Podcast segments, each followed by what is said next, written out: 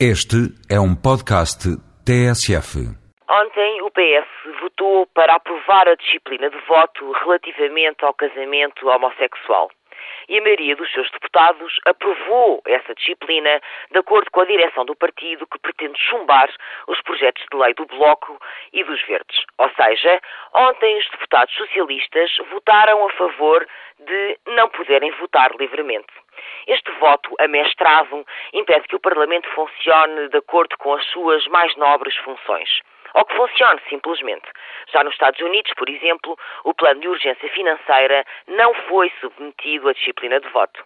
Cada deputado é um representante do povo, que deverá votar de acordo com quem o elegeu e não encarneirada, segundo orientações externas ao Parlamento editadas pelo partido no qual milita. A não ser que se regresse a velhos e nada saudosos tempos ou ideologias, assumindo-se que deputado é um cargo atribuído em troca de uma obediência cega. Independentemente do que cada um pensa sobre o casamento entre pessoas do mesmo sexo, é inaceitável que um partido opte contra a sua tradição democrática pela disciplina de voto numa matéria de consciência, principalmente quando não se trata de seguir convicções, mas mero eleitoralismo, sobretudo relativamente a uma questão da ordem da igualdade e que remete para a aplicação da Constituição portuguesa.